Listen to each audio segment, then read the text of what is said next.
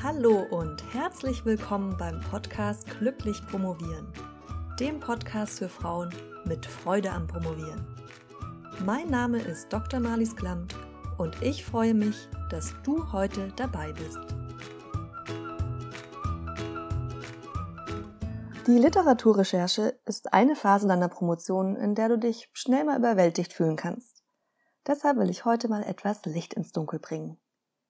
Ich hoffe, dass du nach dem Anhören dieser Episode das Gefühl hast, dass dieser Abschnitt deiner Promotion machbar ist.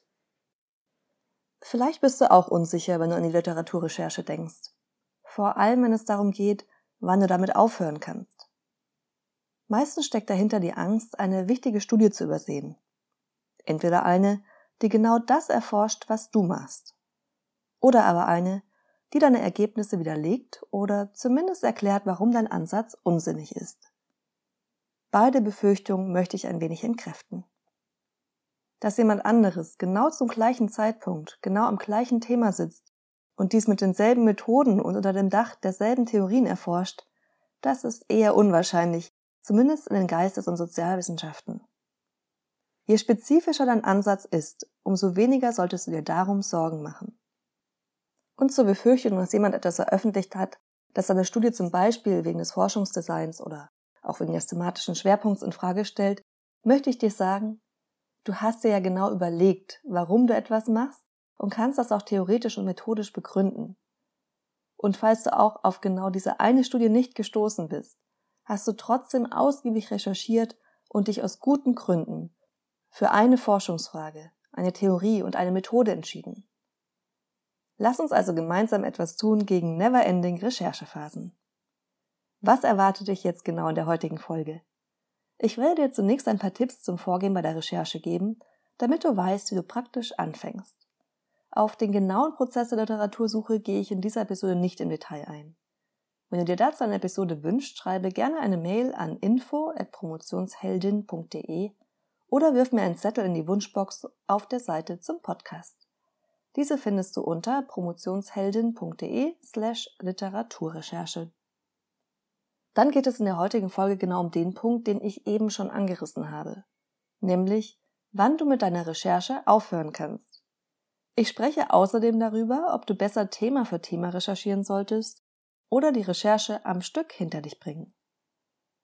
Dann wird es spannend, denn wir schauen uns an, wie du damit umgehst, dass du jede Menge spannende Literatur findest, die aber nicht hundertprozentig mit deinem Promotionsthema zu tun hat. Starten wir jetzt also mit einem kurzen Überblick darüber, wie du bei deiner Literaturrecherche vorgehen kannst. Als Leitlinie beim Recherchieren solltest du dir merken, dass es nicht dein Ziel sein kann, alles, was irgendwie auch nur im entferntesten mit deinem Thema zu tun hat, zu lesen und zu zitieren. Stattdessen solltest du dich darauf fokussieren, die für dich wichtigsten und relevantesten Studien und Quellen ausfindig zu machen. Wie kannst du dabei nun vorgehen? Verschaffe dir erst einmal einen Überblick über dein Forschungsthema. Dazu kannst du zum Beispiel Einführungsliteratur und Übersichtspaper lesen. Wenn du schon gut in dein Thema eingearbeitet bist, dann kannst du dir das sparen, denn dann kennst du die wichtigsten Studien und Namen ja bereits. Dann solltest du dich auf die Suche nach Literatur in Metabibliotheken machen. Metabibliotheken sind Online-Bibliotheken, die die Suchergebnisse von vielen anderen Universitätsbibliotheken und darüber hinaus aufführen. Das heißt, du siehst ja auf einen Blick, welche Literatur in welcher Bibliothek Deutschlands für eine bestimmte Autorin oder für ein bestimmtes Schlagwort zu finden ist. Um in Metabibliotheken suchen zu können, musst du natürlich erstmal eine Liste mit den Schlagworten schreiben, die für deine Arbeit wichtig sind. Anschließend kannst du die Kernstudien identifizieren, also die Studien, die den größten Bezug zu deinem Thema haben und damit die größte Relevanz für dich. Einen ersten Anhaltspunkt, ob eine Studie für dich relevant ist, gibt dir der Titel. Wenn der passend klingt, dann kannst du das Abstract lesen und wenn du noch immer denkst, dass der Artikel oder das Buch relevant für dich ist, fängst du an quer zu lesen und dann gegebenenfalls alles zu lesen. Dein Ziel ist es, genau die Literatur zu finden, die für dein Thema besonders relevant ist. Das sind zum einen die großen, wichtigen Studien, die du auf keinen Fall übersehen solltest. Aber zum anderen können das auch kleine Studien oder Artikel sein, die sehr eng mit deinem Thema zusammenhängen und einen Aspekt abdecken, zu dem es sonst noch gar nichts gibt. Nach dieser ersten Runde hast du eine mehr oder weniger lange Liste, die du anfängst durchzuarbeiten. Wenn du immer wieder über den Namen einer Autorin oder eines Autors stößt, dann ist das ein Hinweis darauf, dass diese Person für dein Forschungsfeld besonders wichtige Arbeit geleistet hat. Und für dich natürlich das Signal, dir diese Arbeit auch anzuschauen. Überhaupt wirst du neben der systematischen Recherche in Datenbanken auch über die Texte, die du liest, immer wieder auf weiterführende Literatur stoßen, die ebenfalls wichtig ist, die dir ansonsten aber unter Umständen durchgerutscht wäre. Das nennt man das Schneeballprinzip und es ist eine gute Ergänzung zur Recherche in Datenbanken. Ich rate dir, mit den Kernstudien anzufangen, also den relevantesten Studien, die genau mit deinem Thema zu tun haben. Und dich dann immer mehr zu spezifischeren und nischigeren Artikeln und Büchern vorzuarbeiten. Und wann kannst du nun aufhören zu recherchieren? Diese Frage ist sehr beliebt, allerdings fast unmöglich pauschal zu beantworten. Klar wäre es schön, wenn ich dir jetzt sagen würde, drei Monate Recherche und dann ist gut. Oder nach 50 Studien darfst du aufhören. Oder nach 100. Oder zumindest, wenn du die 30 relevantesten Studien identifiziert und gelesen hast, dann bist du bereit loszuschreiben. So einfach ist es aber leider nicht. Woher solltest du denn auch wissen, dass du wirklich die 30 relevantesten Studien gesammelt hast?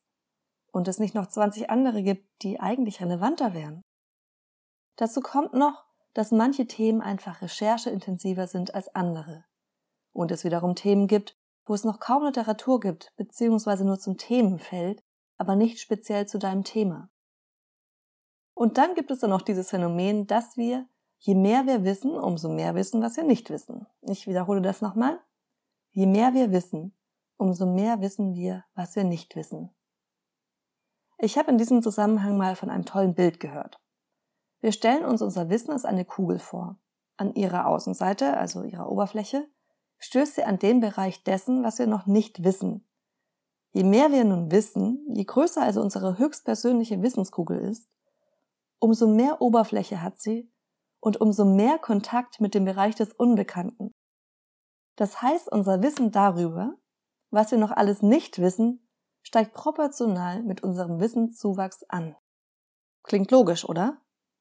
Übertragen auf die Promotion bedeutet das, je mehr du recherchierst, je mehr du weißt, umso mehr wird dir bewusst werden, was du alles noch nicht weißt, noch nicht gelesen hast und was da alles noch sein könnte in der großen, weiten Welt des Wissens. Trotzdem weißt du natürlich viel mehr als zum Zeitpunkt deiner jungfräulichen Unwissenheit. Wie lösen wir dieses Paradox nun auf? Indem wir eine Entscheidung treffen. Die Entscheidung, genügend zu wissen, um anzufangen. Mit der Datenerhebung, mit dem Schreiben. Drehen wir das Spiel doch mal um. Wie fühlt es sich an, wenn du dir vornimmst, nicht alle möglichen Quellen zu recherchieren, lesen und zitieren, sondern alle notwendigen Quellen? Also zum Beispiel die wichtigsten Forscherinnen und Forscher im Hinblick auf eine Theorie, nur die Studien, auf denen du direkt aufbaust. Nur die Quellen, gegenüber denen du dich unbedingt abgrenzen solltest. Das hört sich doch schon ein ganzes Stück machbarer an, oder?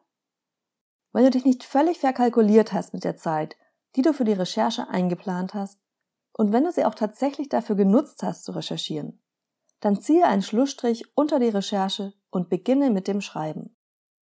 Wenn du natürlich merkst, dass du gerade erst etwas in der Oberfläche gekratzt hast, und noch täglich auf neue Studien stößt, die auch tatsächlich relevant sind, dann weite dir den Zeitraum noch etwas aus. Aber sei dir bewusst, dass du damit entweder die Zeit verkürzt, die du für die anderen Promotionsphasen vorgesehen hattest, wie die Datenerhebung oder Schreibphase. Oder aber, und das halte ich für realistischer, dein Promotionsende sich damit entsprechend nach hinten verschiebt. Denk auch daran, dass es nicht bedeutet, dass die Recherche nun komplett abgeschlossen ist, nur weil die Recherchephase fertig ist. Du wirst auch später immer wieder über Literatur stolpern, die du unterbringen willst und auch solltest.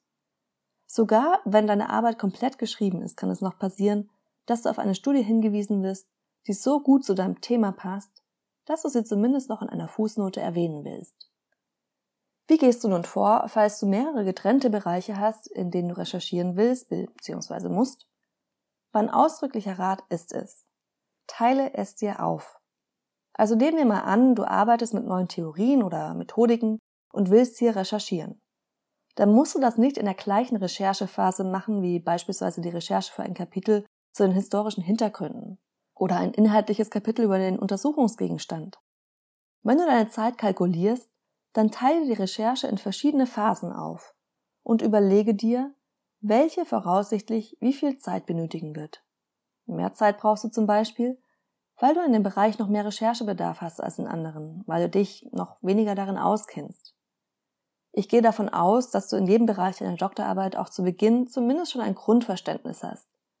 Denn sonst könntest du ja auch kein Exposé schreiben. Falls du noch kein Exposé geschrieben hast, dann husch husch zu Episode 3. Ich will dir auch erklären, warum ich dir rate, die Literaturrecherche in verschiedene Phasen aufzuteilen. Erstens ist das menschliche Gehirn leider vergesslich. Wenn du die Recherche gerade abgeschlossen hast, steckst du voll drin im jeweiligen Thema. Das ist der perfekte Ausgangspunkt, um dein Kapitel inhaltlich zu planen, zu gliedern und zu schreiben. Stell dir vor, du recherchierst erst ein, eineinhalb Jahre, erhebst dann ein Jahr lang Daten und denkst dann, dass du in einem halben Jahr die Arbeit runterschreiben willst. Hört sich nicht sehr realistisch an, oder? Wie präsent denkst du, wirst du das, was du zu Beginn von Jahr 1 recherchiert hast, noch haben?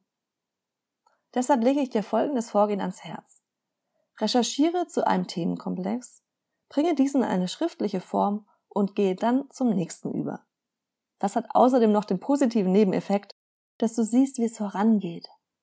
Schon mal 50 Seiten geschrieben zu haben, fühlt sich anders an, als im ersten Jahr noch gar nichts Sichtbares produziert zu haben. Etwas, das garantiert dabei passieren wird, ist Folgendes. Du wirst während der Recherche immer wieder auf Artikel und Bücher stoßen, die nicht direkt mit deinem Thema zu tun haben, aber sich spannend anhören. Und hey, du hast dein Thema ja auch ausgewählt, weil es dich so sehr interessiert, dass du ein paar Jahre deines Lebens damit verbringen willst. Kein Wunder also, wenn dir angrenzende Themenbereiche auch Lust zum Lesen machen. Dabei gibt es zwei Probleme. Erstens kommst du so von deiner Route ab und verlierst den Fokus auf genau dein Thema. Plötzlich treten andere Aspekte in den Vordergrund, die auch interessant wären. Und schon bist du am Zweifeln, ob du nicht lieber doch nochmal deine Forschungsfrage umstellst oder zumindest noch um eine weitere spannende Hypothese ergänzt.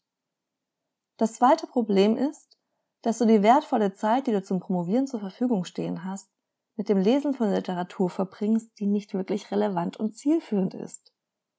Ein halbwegs gutes Gewissen hast du dabei auch noch.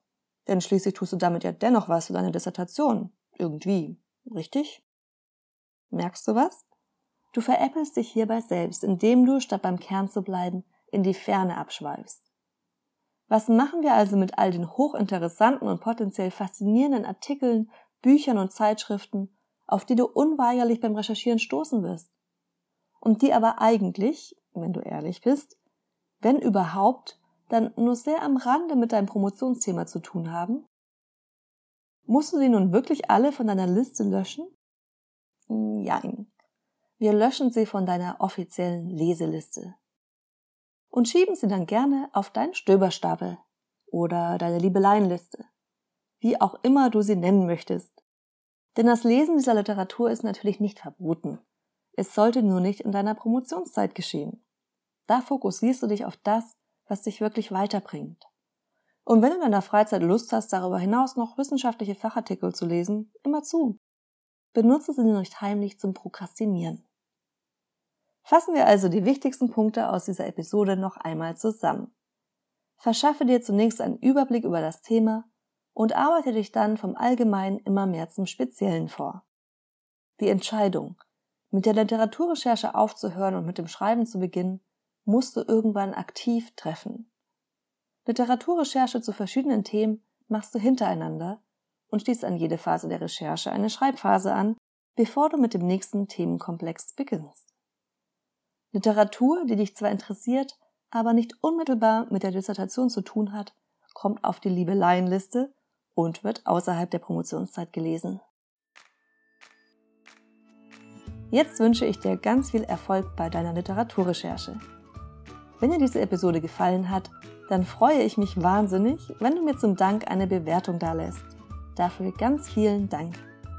Wir hören uns dann wieder nächsten Mittwoch und bis dahin eine erfolgreiche Literaturrecherche mit Ende. Deine Malis.